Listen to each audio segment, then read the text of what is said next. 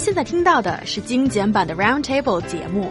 想收听并下载一小时完整节目，请关注我们的微信公众账号 EZFM Roundtable，然后发送关键词“完整版”获取下载方式，或者直接下载轻松调频 App。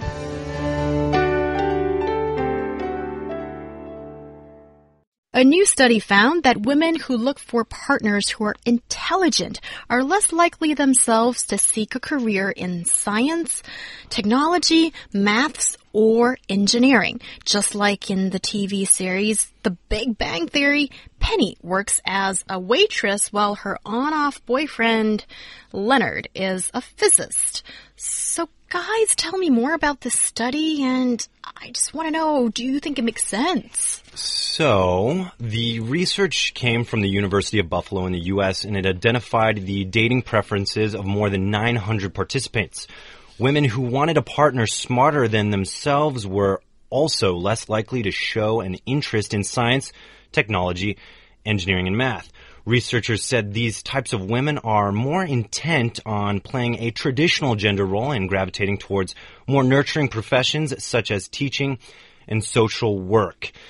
Now, looking at this, first of all, uh, we talked about, I believe, Leonard and Penny for all you big, big, uh, Big Bang Theory fans out there. But I also would raise that Sheldon and his girlfriend are both scientists and Amy. super smart. Amy, thank you. And they're together. So, that's interesting. We have both examples there.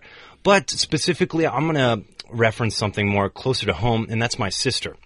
Uh, my sister's been published for trying to cure cancer. Uh, she's met the Nobel Peace Prize winners in Germany for her research that she's Wow. published for. She's very accredited. And uh, she did not marry a guy that's less smarter than her. She married another scientist who's also very, uh, very intelligent guy. His name's Chris, and he's a really nice guy. But I don't think that women, uh, if they're very smart, these smart women would settle for for dumber guys. I so I don't. I, I just feel like this this research is a little off kilter with me. Yeah. I, I was so impressed by Ryan's personal story. I just want to say his family is such a bonanza of inspirational stories because I still remember him talking about his mother and now his sister. Yeah, and Like- Liu Yan, you've just proved that like- you are our ultimate friend of Roundtable. right. Like I'm not kidding, right? I do listen to each and every episode. So I'm just thinking in the future we will get to know each and every family member of Ryan Price. Yes, and maybe we'll get to invite them on the show at some point if they come to visit you in, in Beijing. Okay, that that's another thing. But yeah, I think Ryan makes a really good point. When I was looking at the study, I was a little puzzled because it sounds like, first of all, what it's saying is that some women are looking actively for women. Oh, sorry. Well, you can. That's okay, You can too. Yeah, that's your option too. You know, you go, girl. And there's also, yeah, women who look for men, right? Like who are smarter. That's one of the things that drives you to look for the guy. And that, I just find that, that's a little bit strange. I think it's usually the whole package. And, um, despite the fact that Ryan talked about, you know, smart girls going for smart guys or that kind of thing. But there are times when a smart girl could go for a guy that might not be as intelligent, but you know, just maybe not as smart as she is. But he's still okay. Okay. Yeah, That- that's that- certainly okay, but there's a big difference. One is you are deliberately trying to score someone who is not as intelligent. Liu Yan, Liu Yan. I love the- it that the- you're on the show. the other is, uh, well, you, you have found someone who is maybe not as intelligent as you, but that's not the main thing. You are attracted to his personality. Yeah. So that's a different thing than you actually, actively seeking someone who is less intelligent. Yes, that is true. And I'd like to share a little story as, you know, I was that girl that kind of looked for a guy that wasn't as smart as I was, but he was still super cool and a really wonderful guy. This was in high school. Oh no.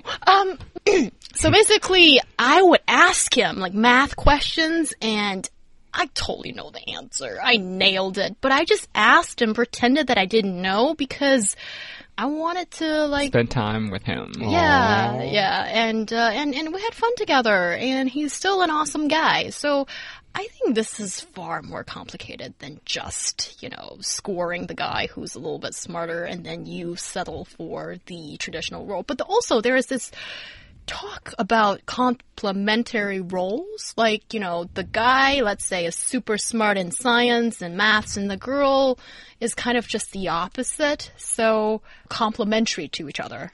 Yeah, I've heard that opposites attract, and I, I'm not one to buy that. Um, I feel like people that you share stuff in common with, you will be able to go do things together, like you'll be excited to do the same thing, you'll share common interests. You know, like uh, if I really liked Magna from uh, Japan, and Liu Yan really likes M- Magna from Japan, like w- we could talk about that for hours. You know, whereas opposed. Oh, yeah, manga! Manga. Sorry, I am so sorry, but No you know, worries. having things in common, I think, is is actually really important in a relationship. And I'm of course, you won't have everything in common, but having the important stuff in common, I think it's necessary. Yeah. Totally. I know for the sake of the, the show, I probably should present a different opinion. Yes. But I'm so totally on board. That's exactly what I think. I think having common interests and having common intensity for something is very important.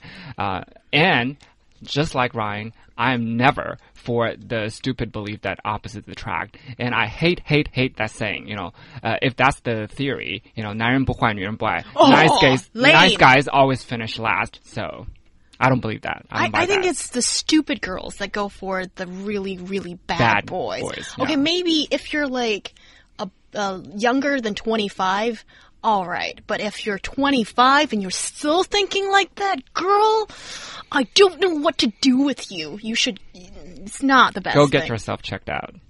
Yeah, I'm with you, Liu Yan, but I don't want to say those words. Thank you for saying it, Corey. yes.